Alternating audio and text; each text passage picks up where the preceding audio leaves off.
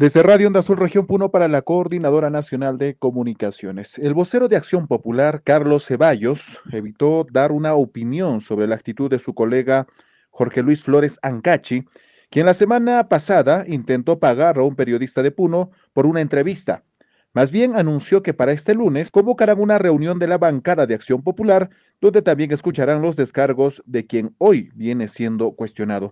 Es un tema muy delicado. Yo no puedo emitir una opinión personal, indicó el legislador, quien también indicó que posterior a una reunión habrá un pronunciamiento público sobre el caso en particular.